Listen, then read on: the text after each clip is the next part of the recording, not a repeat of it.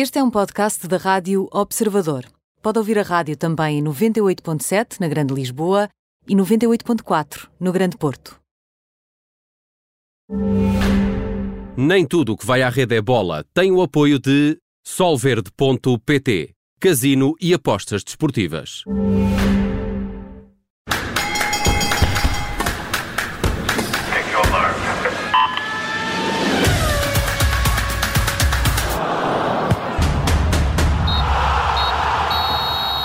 Bem-vindo ao Nem Tudo o que vai à Rede é Bola com Bruno Roseiro, Mariana Fernandes e comigo Aníbal Rebelo. Neste programa vamos eh, falar de handball com o ex-internacional de Sporting e Benfica, Carlos Carneiro. Esta semana arranca no Egito o Campeonato do Mundo de Handball com a presença de Portugal 18 anos depois. Mas antes, antes de irmos a essa entrevista, que será só na segunda parte, vamos para já, Bruno Roseiro, aos temas do dia. Olha, começamos eh, com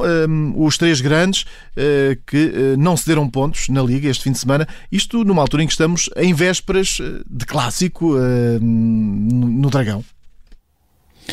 Sim, e foi uma jornada importante não só uh, por todos terem ganho, mas também pelas, uh, pela forma como ganharam. Ou seja, uh, aquilo que ficou bem patente nesta última jornada, toda ela disputada na sexta-feira em relação aos grandes, é que não interessam as condições, já não interessa a qualidade da exibição, ainda que em alguns casos, sobretudo no do Sporting, fosse complicado, já não interessam os números. Nesta altura, toda a gente está ciente de que não existe margem para perder pontos e foi isso que aconteceu aconteceu. Uh, começou uh, pelo jogo do Sporting, um relevado péssimo, as condições uh, muito complicadas que já tinham levado ao adiamento na véspera, mas onde o Sporting conseguiu ganhar a Nacional muito também na base do coletivo e do espírito que Ruben Amorim conseguiu construir na equipa do Sporting desde que chegou. tivemos depois o Benfica a ganhar com números que não traduzem a superioridade que teve em relação ao Tondela, mas uh, num jogo que fica também marcado uh, pela forma como Jorge Jesus uh, se defendeu das críticas, já tinha acontecido na antevisão do jogo, aconteceu novamente depois do jogo e temos um Jorge Jesus cada vez mais acicatado pelas críticas que existem, até em termos internos, digamos assim, de clube, como aconteceu com o caso do Tony e do próprio José Augusto. Augusto. Eh, e depois tivemos um Futebol do Porto a fechar a sexta-feira com uma vitória convincente em Famalicão, que é sempre um terreno complicado, ainda no ano passado uh, uh, o Futebol Clube do Porto lá tinha perdido, e mais uma vez com Taremi em evidência, uh, o que mostra também aquilo que poderemos comprovar nas próximas semanas, de que se é verdade que Sérgio Conceição começou com o Futebol Clube do Porto, que em termos ofensivos era muito assente nas características e na capacidade individual do Marega e nas suas movimentações e, e, e na sua explosão para explorar a profundidade, nesta altura temos um Futebol Clube do Porto cada vez mais em termos ofensivos à imagem daquilo que é Taremi eh, e não deixa de ser também uma viragem curiosa numa altura em que Marega, nesta altura, pode assinar uh, contrato uh, por qualquer equipa, porque vai acabar contrato com o Futebol Clube do Porto em junho. Uh, teremos agora na sexta-feira o clássico no Dragão, que vale mais do que 3 pontos, até porque vem no seguimento de uma supertaça onde o Futebol Clube do Porto foi superior em todos os capítulos em relação ao Benfica e, portanto, também por aí existe o Benfica no Dragão que tentará dar uma resposta a esse jogo menos conseguido em Coimbra. Uh, e antes há o Sporting Rio Ave. E isto é um dado também importante porque, caso o Sporting consiga ganhar ao Rio Ave, já sabe por certo que no final da jornada ou tem 7 pontos de avanço sobre o Futebol do Porto ou Benfica, ou tem 6 pontos de avanço sobre o Futebol do Porto e Benfica. E isso começa a ser uma vantagem que, não sendo decisiva, nem pouco mais ou menos, é um fosso interessante já para o Sporting conseguir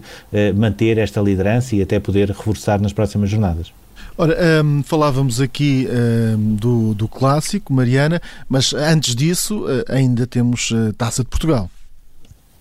Sim, com os oitavos de final no início desta semana e também na antecâmara dessa sexta-feira, que pode ser então muito importante para as contas do topo da classificação.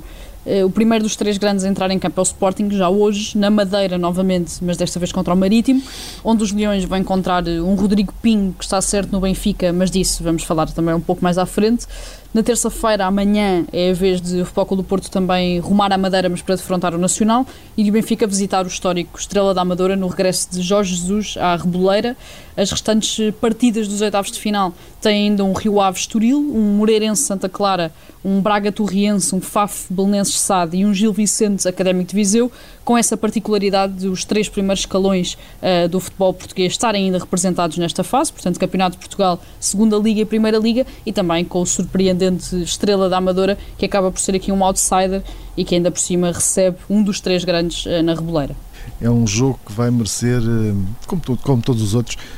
particular atenção aqui no Observador. E agora vamos às cartas, com o As, o Joker e a carta fora. Bruno Rosário, começamos uh, com dois ases, Messi e Ronaldo. Sim, que nunca, que nunca deixam de ser uh, cartas fundamentais e, neste caso, ases. Uh, e porquê? Uh, começando pelo Messi, ele já tinha atingido uma marca redonda de 500 jogos na Liga e 750 pelo Barcelona contra o Huesca, onde, ele, onde fez a assistência para o único gol do jogo, que foi do Frankie de Jong. E esta semana tem dois jogos muito importantes para o Barcelona, duas vitórias, a primeira em Bilbao por 3-2, a segunda fora com o Granada também por 4-0, onde marcou dois golos em cada. Nesta altura já é o melhor marcador do campeonato, apesar de ter tido o pior início de que havia memória. E, sobretudo, e no caso do Granada, que eu consegui ver o jogo com mais alguma atenção, Messi voltou a sorrir. Ou seja, nós vemos hoje Messi a jogar e alguma coisa mudou porque ele está de facto de volta ao seu melhor momento e com isso bastou acelerar um bocadinho e já está na liderança dos melhores marcadores em Espanha. Em Itália continua a dominar Ronaldo, ele já tinha, não marcou eh, na vitória fundamental que a Juventus teve em San Siro com o Milan, porque arrisco-me a dizer que se perdesse esse jogo, o campeonato ou a revalidação do título poderia estar em causa. conseguiu ajudar a equipa a ganhar e conseguiu também fechar as contas neste jogo de domingo com o Sassuolo, que foi um jogo muito complicado mesmo, com o Sassuolo reduzido a 10 unidades. ele, antes de marcar, teve duas oportunidades que não costuma falhar mas ainda assim, mesmo nos descontos, uh, e isto é uma coisa curiosa, uma pessoa está a ver um jogo das Juventus e percebe que o melhor é não fechar um texto porque alguma coisa pode ainda acontecer. E aconteceu mesmo nos descontos, marcou o 15 gol em 13 jogos, reforçou também o estatuto de melhor marcador. E aqui o curioso é que quando uh, uh,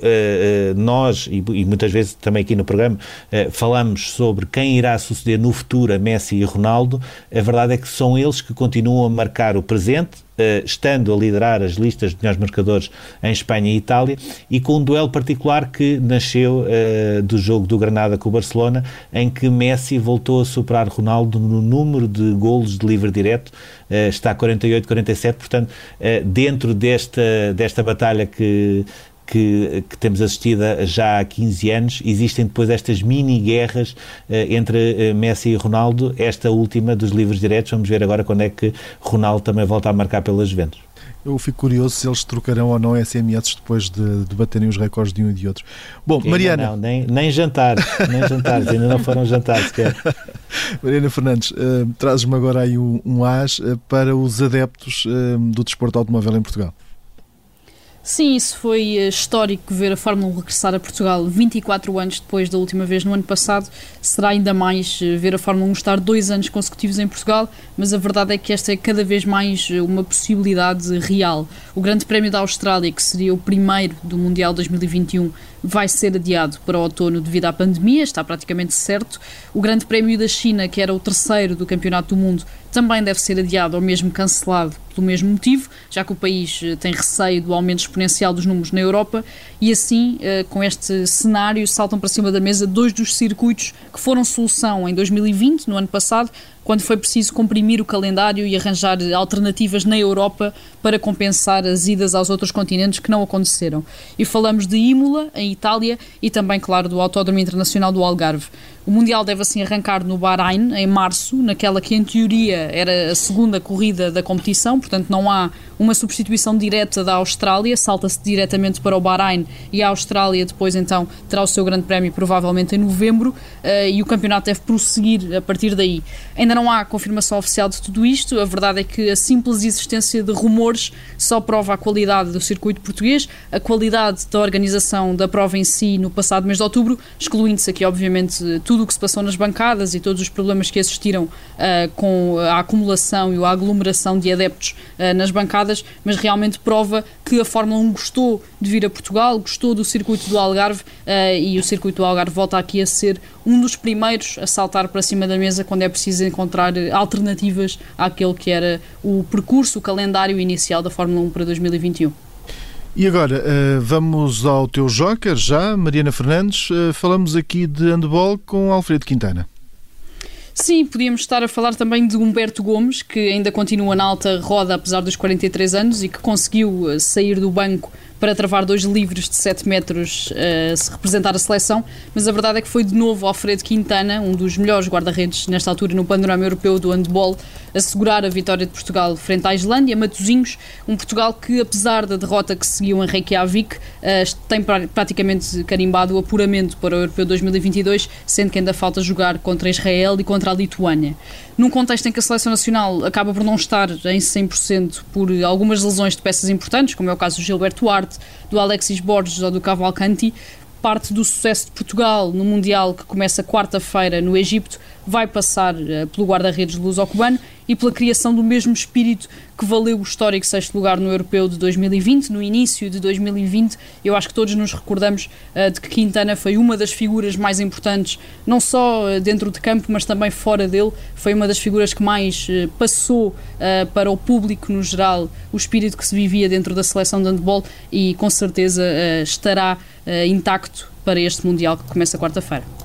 E o teu joker, Bruno Rosário, eh, vai para Bernardo Silva, ehm, que não está a brilhar tanto em Inglaterra como era esperado.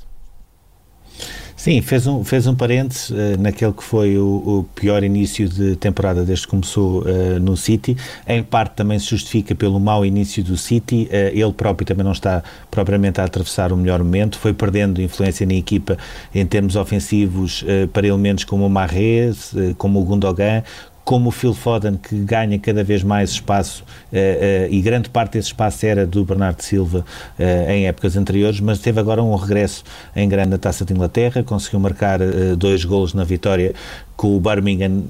por 3-0, que ficou arrumado logo no intervalo. Seis meses depois conseguiu voltar a marcar e o primeiro gol foi um grande gol. O próprio Guardiola teve uma reação atípica no banco, não sendo muito normal estar estando tão rendido à qualidade do gol. o Bernardo Silva, a par do Kevin De Bruyne, que é já Uh, digamos assim, sempre o melhor uh, por inerência do City, uh, foi uma das grandes figuras. e pela primeira vez, se calhar, esta época, começamos a falar dos três portugueses e não só do João Cancelo e do Ruben Dias, que têm sido dois dos grandes destaques do City esta temporada. este fim de semana, o Bernardo Silva também justificou essa aposta do Guardiola. E agora vamos à carta fora. Começamos, Bruno Roseiro, eh, por uma contratação mediática no Algarve para o Olhanense, mas uma contratação como treinador. Eh, Edgar Davids, a não começar da melhor maneira a prestação no banco. Sim, esta foi a grande uh, contratação uh, surpresa do Campeonato de Portugal. O Olhanense já teve nos seus quadros treinadores como o Sérgio Conceição ou como o Abel Xavier. O Edgar David é a exploração de um novo nicho. Uh, ele estava como adjunto do Telstar da segunda divisão holandesa, não tem propriamente experiência de treinador principal, apesar de querer seguir essa carreira abriu-se aqui uma, uma porta ou uma janela de oportunidade para o Olhanense na semana entre o Natal e a passagem do ano para poder pelo menos propor um projeto ao Edgar David, que acabou por ser uh, aceito. Ele foi, digamos assim, protegido pelos eh, responsáveis algrevios, uh, até pelo calendário denso que o Olhanense vai ter com cinco jogos nos próximos uh, 20 dias tinha mostrado, uh, de acordo com os dirigentes, um grande profissionalismo, sempre uh, a ser o primeiro a chegar aos treinos e também pelo empenho que teve nas primeiras sessões de trabalho, mas uh, a estreia acabou por não correr da melhor forma, não só pelo empate sem golos com o Juventude de Évora ou com o Lusitano de Évora, mas também pelo facto de ter sido expulso depois de uma confusão que houve já após o apito final uh, acabou por ser expulso. Uh, não se percebe uh, que tipo de sucesso é que este projeto poderá ter. foi de facto uma contratação mediática, mas em termos desportivos ficamos ainda por conhecer que tipo de impacto é que o Davids poderá ter no Olhanense, que tem como objetivo chegar à segunda liga e o caminho não será propriamente fácil. Mariana Fernandes, olhamos agora para o Brasileirão. estão a, está a atravessar dificuldades o, o Flamengo, a ex-equipa de Jorge Jesus.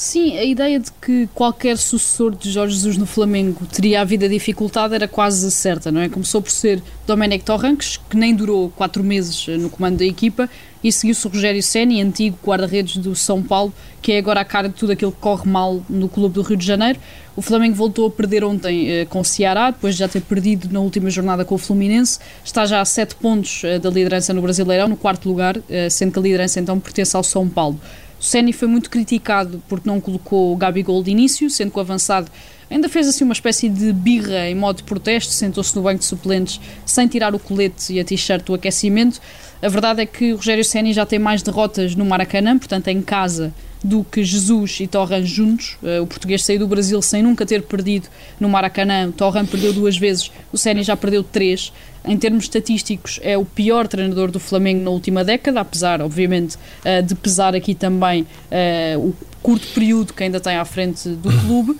tem apenas 44% de aproveitamento e herdou um balneário que está completamente preso à época passada, à memória e à ideia de que não é preciso correr muito depois de tudo o que fizeram entre 2019 e 2020. Uh, o Ceni sofre sempre que quer mexer nos teoricamente indiscutíveis, como o Gabigol, o Arão, o Everton, o Arrascaeta, etc. Não é apoiado nem pelos adeptos, nem propriamente pela comunicação social que está mais ligada ao Flamengo. A verdade é que ele, nesta, nesta conferência de imprensa, depois da derrota com o Ceará, diz que não pensa na possibilidade de ser demitido, que está a fazer o melhor que consegue e falou precisamente, uh, tentou elogiar um bocadinho estes jogadores que normalmente lhe causam mais problemas, como é o caso específico do Everton. A verdade é que as coisas não estão bem no Flamengo, não estão bem para Rogério Ceni, que começa a ver o caminho a afunilar cada vez mais. E agora seguimos para o túnel.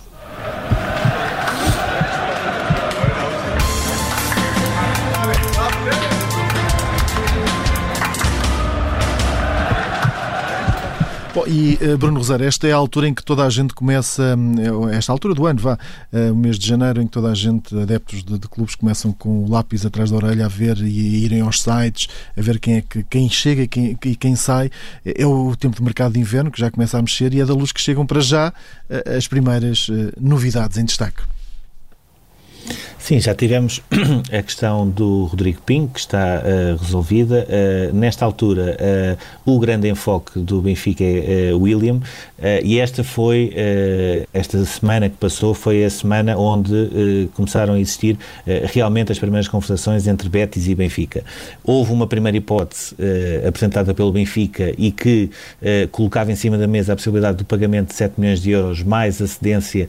por empréstimo de Weigl, que caiu logo por terra. Houve também uma contraproposta do Betis uh, do pagamento de 15 milhões de euros para já e depois haver mais 6 milhões para objetivos, que também caiu por terra e nesta altura as duas partes já chegaram a um, a um consenso de que a única hipótese que existe de Williams chegar ao Benfica em janeiro será através de um empréstimo com compra obrigatória. Depois, aqui ainda estão a ser negociados uh, os valores. E porquê? O Betis quer uh, 3 milhões para já digamos assim, por cláusula de empréstimo e depois 15 milhões de euros mais dois uh, por objetivos. O Benfica não quer pagar nada, até por forma a não desequilibrar umas contas de um exercício de 2021 que já vai ser complicado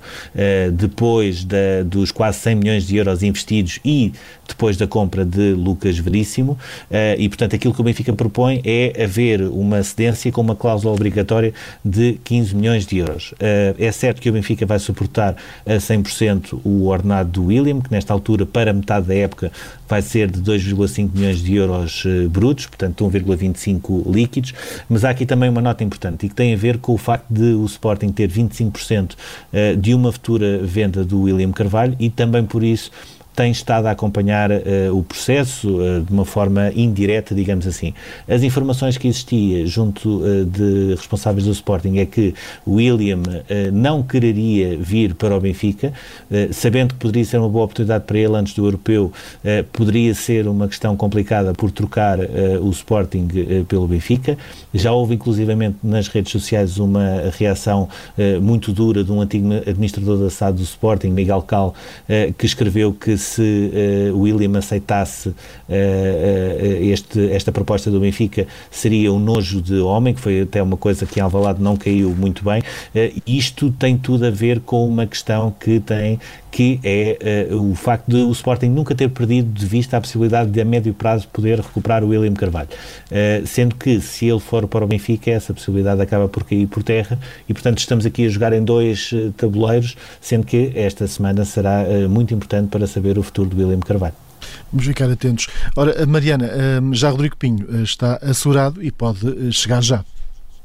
Sim, o Sporting quis saber das condições para contratar o jogador sem nunca ter feito uma proposta concreta. Aliás, o Flóculo Porto também sabia uh, que estava a terminar o contrato, neste caso Rodrigo Pinho, mas tem já Taremi e também Tony Martínez contratados uh, ao longo do verão e acabou então por ser o Benfica a contratar o avançado do Marítimo, sendo que deveria ir para a luz apenas no verão de 2021, portanto no final da temporada, mas que pode chegar já em janeiro, não só para reforçar a equipa, mas também para evitar a possibilidade uh, de ficar com pouca utilização durante estes meses meses na Madeira, por se saber que já vai sair no final da época, portanto que não vai ficar no Marítimo para o próximo ano. Claro que isto vai obrigar o Benfica a negociar com o Marítimo esta vinda uh, de Rodrigo Pinho para o continente já em janeiro, vai obrigar a ter custos que não eram esperados nesta altura e vai aumentar ainda mais o número de, de soluções ofensivas, sendo que Jorge Jesus já conta com Seferovic, com Darwin, com Walter Schmidt, também com Gonçalo Ramos, que podem entrar aqui uh, num processo de empréstimo para ter mais minutos. Resta então saber se vai existir alguma venda, se Gonçalo Ramos vai mesmo ser emprestado ou se ficam todos os avançados no plantel, tendo em vista também a Liga Europa e todas as competições em que o Benfica ainda está envolvido. Muito bem, na segunda parte deste programa vamos estar à conversa com Carlos Carneiro, antigo internacional e campeão nacional por uh, Madeira Sade, Benfica e uh, Sporting, antigo internacional de handball. É sobre isso que vamos falar. Vamos falar sobre o Mundial da Modalidade que arranca esta semana no Egito.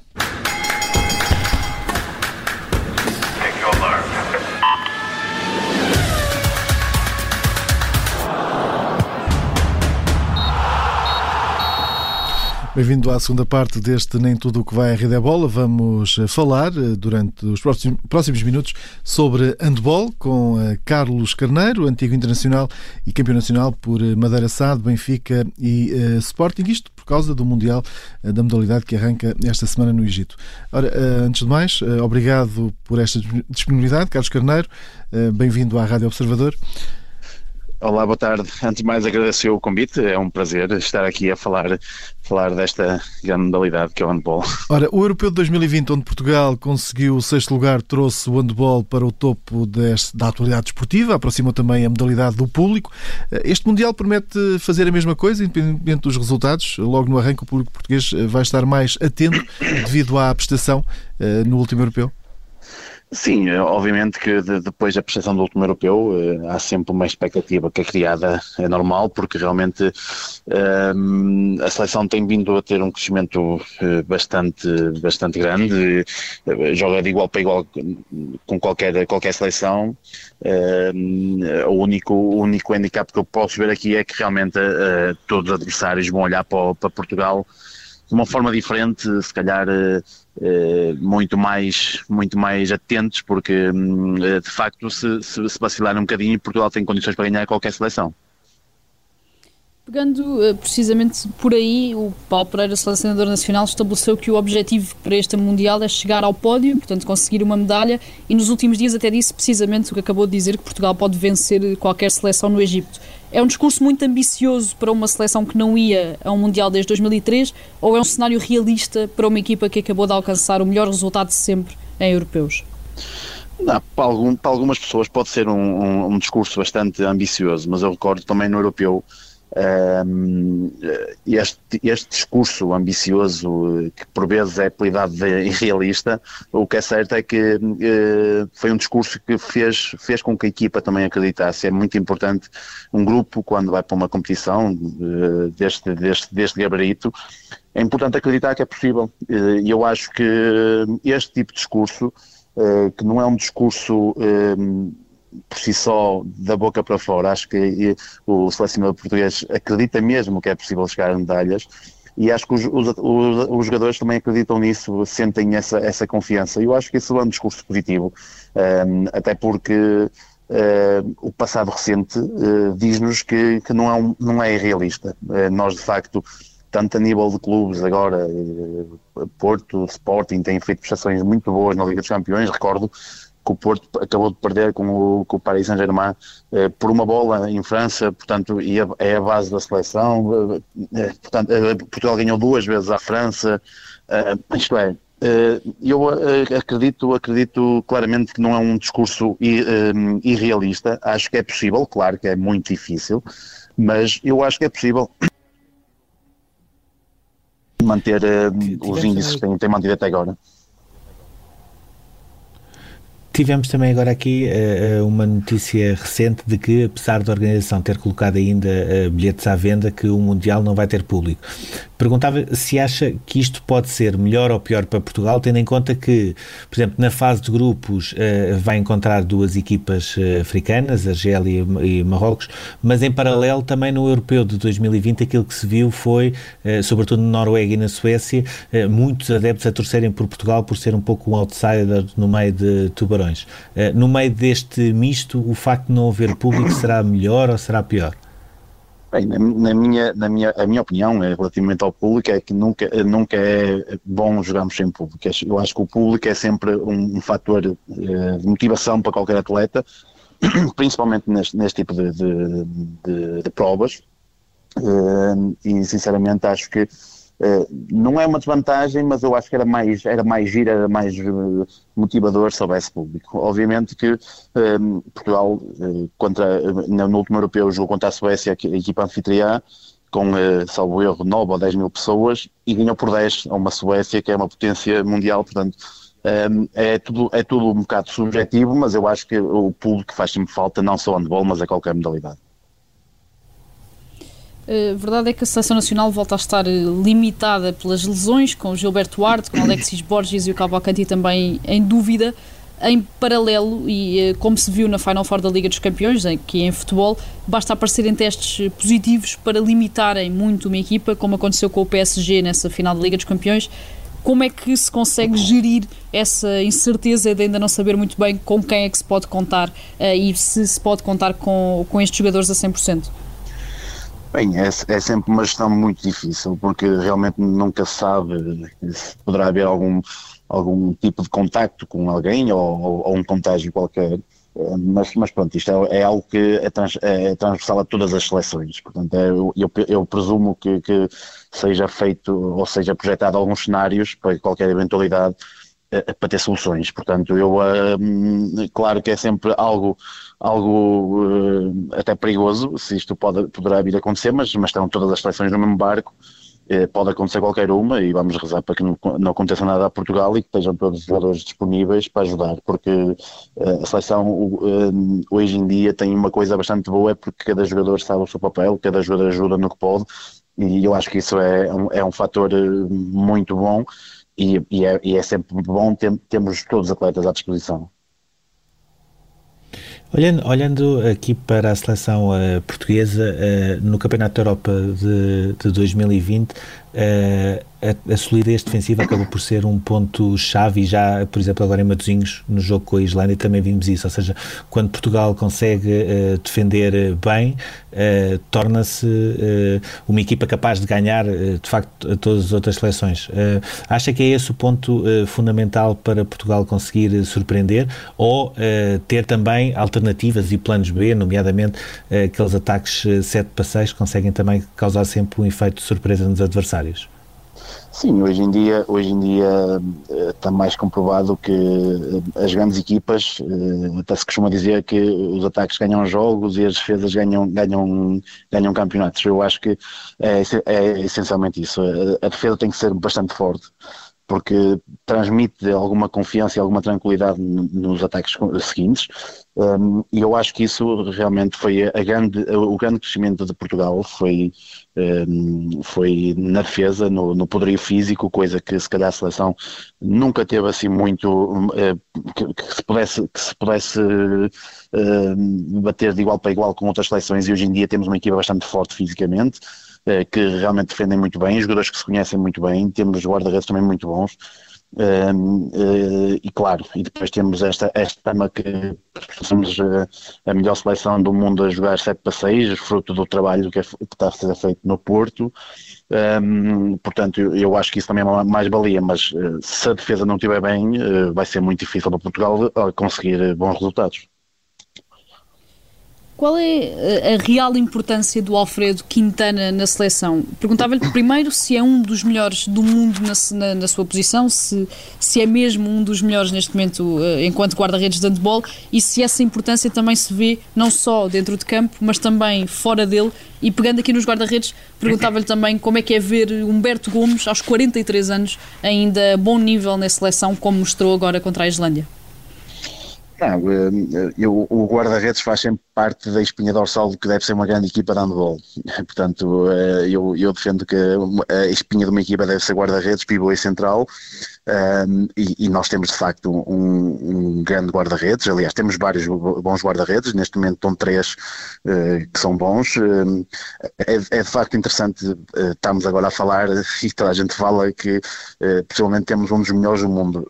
porque de facto é, ele, para mim, é um dos melhores do mundo, mas é engraçado porque isto é, se calhar é coisa, coisa impensável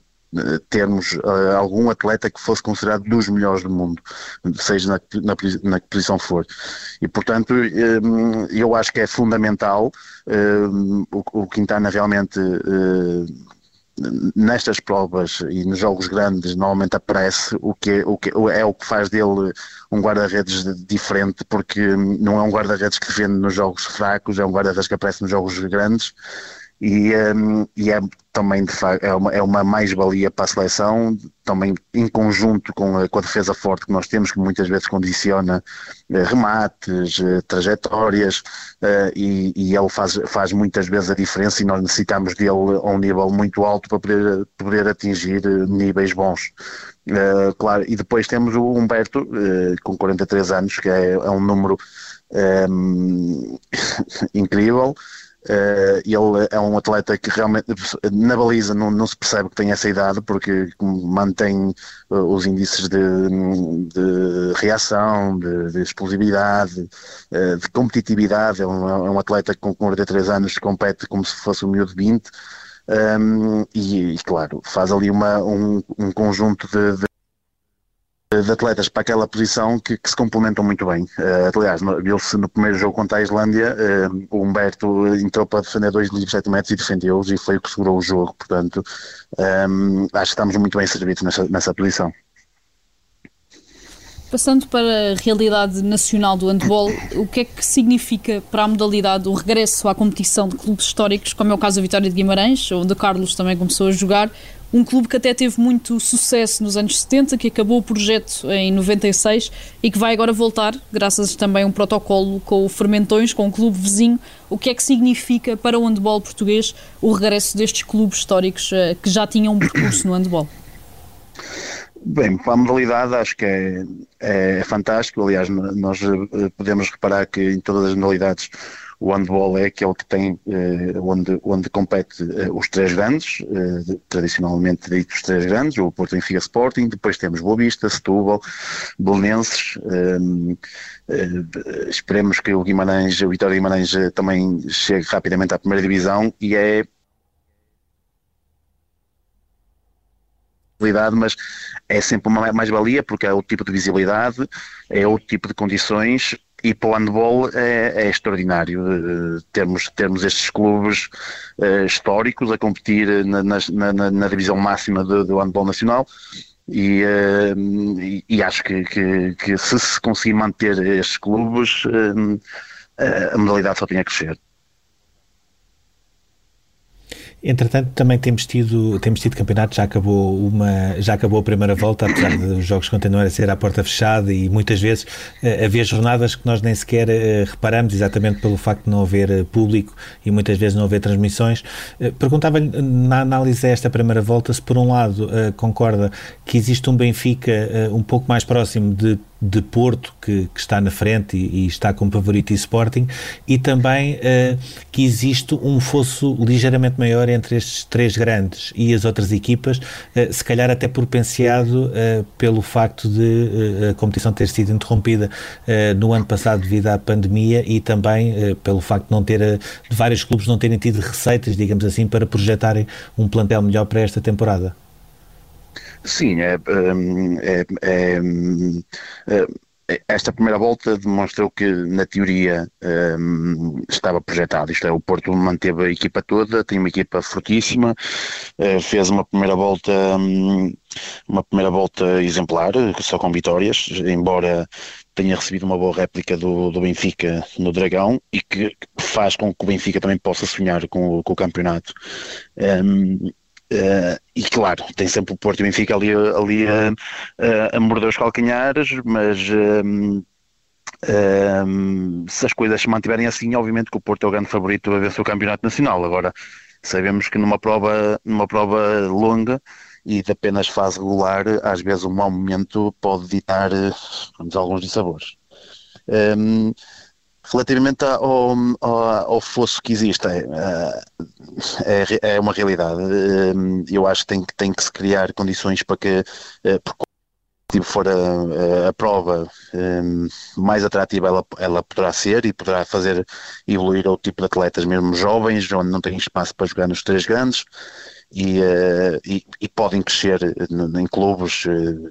teoricamente mais pequenos, mas que mas com alguma competitividade e acho que isso é uma, uma das coisas a melhorar e acho que a Federação tem que ter alguma atenção para, para que este fosse não se cabe ainda mais, uh, até mesmo para, para poder atrair outro tipo de atletas, para, para, para a própria sustentabilidade dos próprios clubes acho que é importante haver aqui algum mecanismo, alguma, alguma estratégia de forma também a criar condições para que clubes mais pequenos consigam competir eh, de, com armas eh, não tão desiguais eh, numa prova em que, ou, ou numa modalidade em que está, está a ter um crescimento tão grande que é importante agora ter atenção a esses pequenos fatores porque é o que às vezes faz com que, se, que nos possamos manter no topo durante muitos mais anos. Houve também aqui uma, uma notícia uh, paralela, mas relacionada com o handball e que teve a ver com, com o arquivamento do, do caso Cashball, ou seja, o Sporting foi libado de todas as acusações e não há qualquer caso. Pergunto-lhe se naquela altura, quando apareceu este caso, se isso mexeu com o grupo e se de alguma forma sentiram que uh, o esforço que tinha sido feito pelo Sporting para quebrar o jejum de títulos, que era longo, uh, estava de certa forma a ser colocado em causa por um caso que uh, foi-se ver, acabou por ser uma mão cheia de nada. Sim, é, é normal que esse tipo de notícias fazem com que uh, cause algum, algum, algum frição entre, entre nós e algum, algum tipo de conversas, mas uh, na realidade nós sabemos o, que trabalhamos, o que sofremos, o que, o que lutamos uh, por, por, por voltarmos a ser campeões, sabíamos que tudo demos, fizemos tudo o que estava ao nosso alcance, se porventura até sabido alguma coisa portanto, por fora, algo, algo que não seja, não seja correto, eh, a responsabilidade não era, nunca seria nossa e nós fizemos o nosso trabalho. Portanto, nós, nós tínhamos a consciência que uh, acabámos por ser melhores nesse campeonato. Um, as indicações que nos diziam era para estarmos tranquilos porque não, não havia qualquer tipo de fundamento com, aquela, com, com aquelas acusações, o que felizmente se veio a confirmar e, e, pronto, e que claro que nos deixa um bocadinho mais tranquilos, uh, mas sempre com a consciência que nós tudo fizemos para ganhar aquele campeonato, treinámos muito, sofremos muito e depois provámos até inclusive no ano seguinte que, que éramos a melhor equipa, onde fizemos um campeonato um, excepcional em que nos chegámos bicampeões nacionais e, e que comprovou que, que, de facto não foi obra do acaso um, a conquista do primeiro campeonato. Muito obrigado a Carlos Carneiro. Fim deste programa. Por hoje, nem tudo o que vai à rede é bola. Daqui a pouco em observador.pt. Já pode ouvir este programa em podcast. Até já.